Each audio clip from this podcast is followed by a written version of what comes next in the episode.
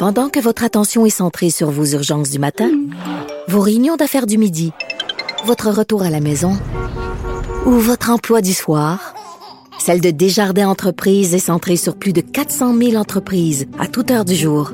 Grâce à notre connaissance des secteurs d'activité et à notre accompagnement spécialisé, nous aidons les entrepreneurs à relever chaque défi pour qu'ils puissent rester centrés sur ce qui compte, le développement de leur entreprise.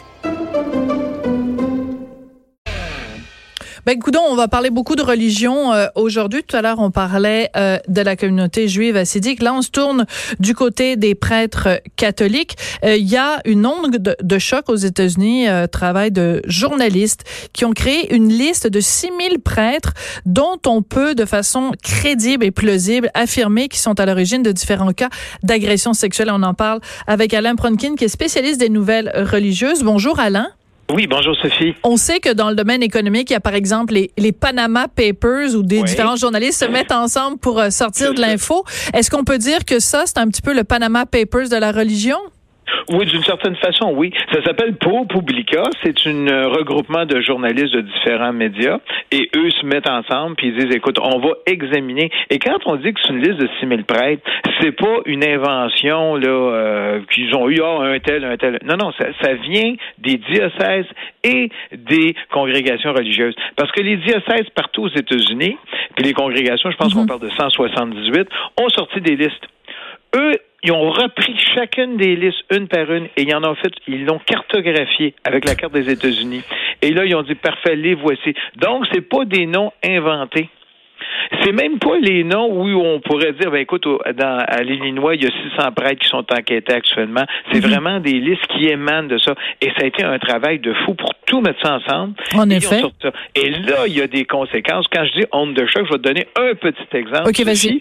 Actuellement, euh, on sait que 200 de ces prêtres-là qui ont fait des demandes pour pouvoir enseigner pour s'occuper des personnes en soins de santé, pour faire du travail social.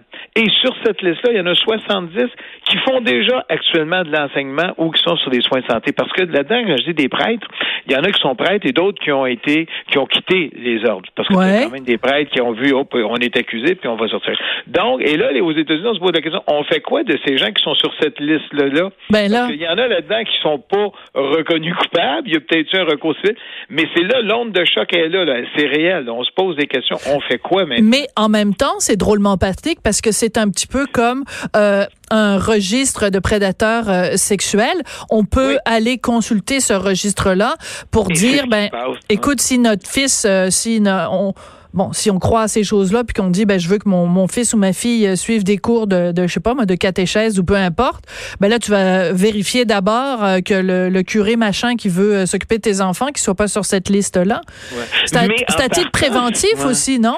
Oui, ben oui et non, parce que comme ils sont sur les listes qui, qui sortent des diocèses, en général, les diocèses, d'après moi, à 99,9, il y a peut-être une exception à quelque part, ces gens-là ne sont plus en paroisse ne hmm. sont plus avec des jeunes. Euh, d'après moi, c'est ce qui se passe. Ils, s'ils ont défroqué, ils ont défroqué. D'après moi, ils sont plus là. Mais la, la, la, grosse pression est sur les quelques diocèses qui n'ont pas encore émis ces listes-là et aussi du côté canadien, au niveau du côté mondial. Mhm. Parce qu'on se souviendra, l'an dernier, euh, où il y a un an et demi, excusez, déjà, le temps passe tellement vite, il y a un an et demi, euh, on avait dit, parce que les évêques américains voulaient de la transparence, ils ont dit, mhm. on va y mettre nos listes de prêtres pédophiles. Et Rome avait dit non, non, non, non, c'était un peu trop vite. Et ce qu'on s'aperçoit, c'est qu'ils ont quand même, ils l'ont sorti quand même.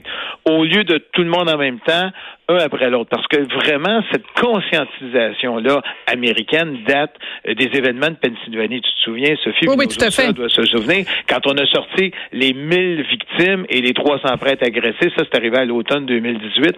Et c'est là que les listes ont commencé à sortir un peu partout aux États-Unis. Parce que même le scandale de Spotlight à Boston début 2000. D'où le film, ouais, n'avait pas entraîné cette publicité-là des noms. Sauf Mais il va se passer quoi au Canada? Bon, ben c'est ça. Ça, c'était ma prochaine question. Euh, quand on regarde la façon dont les États-Unis, quand même, ont euh, agi de façon proactive, quand même, hein? euh, ah on, on, se pose la question, chaque fois qu'on se fait dépasser sur l'autoroute par quelqu'un qui roule à 140, on se demande pourquoi nous, on roule à 80. Euh, dans ce cas-ci, le Canada et le Québec, euh, on roule même pas à 80, là, on est quasiment à l'arrêt. Oui, parce qu'au Canada, on se souviendra, il y a un an, au mois de mars l'an dernier, on avait dit, bon, on va prendre la juge Trahan et elle va faire cette, cette fameuse liste-là. Elle, malheureusement, elle est décédée au mois de juillet dernier mm-hmm. et on n'a pas trouvé de remplaçante actuellement pour elle. Peut-être qu'il y en a une qui va être nommée très bientôt, mais on n'a rien donc. Et là, on avait dit, ben, on va faire la même chose à Longueuil, on va faire la même chose à Québec, mais il n'y a rien qui a été euh, d'une façon collégiale, où on a décidé d'une façon collégiale, mm-hmm. on s'en va dans ce sens-là. Même au niveau canadien, je pense qu'à Vancouver, on va le faire, as les Jésuites qui le font, mais c'est pas encore arrivé, Sophie. D'accord. Très rapidement, très rapidement, euh, Alain, euh, pour les victimes, ça change quoi?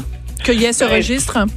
Aux, États-Unis, ben, il y a peut-être des gens qui vont dire j'ai été agressé par celui-là, puis là, je fais une réclamation. Ça ah. va aider les gens à faire des réclamations. C'est ce qui est déjà énorme. Ce qui est déjà énorme. Écoute, Alain, merci beaucoup. Euh, c'est en effet une, une grosse nouvelle et on ne soulignera jamais assez l'importance du journalisme d'enquête et l'importance aussi pour les journalistes de se rassembler et de travailler ensemble pour le bien commun. C'est à ça que ça sert le journalisme. ça Entre autres. des victimes qui ont décidé de se tenir oui, debout. Absolument. Ben, j'aurais dû commencer par ça, en fait. Euh, la prise de parole, la parole libérée. Merci beaucoup, Alain Pronkin, spécialiste des religions. C'est comme ça que se termine. On n'est pas obligé d'être d'accord. Merci à Samuel Boulay-Grimard à la mise en onde et à Hugo Veilleux à la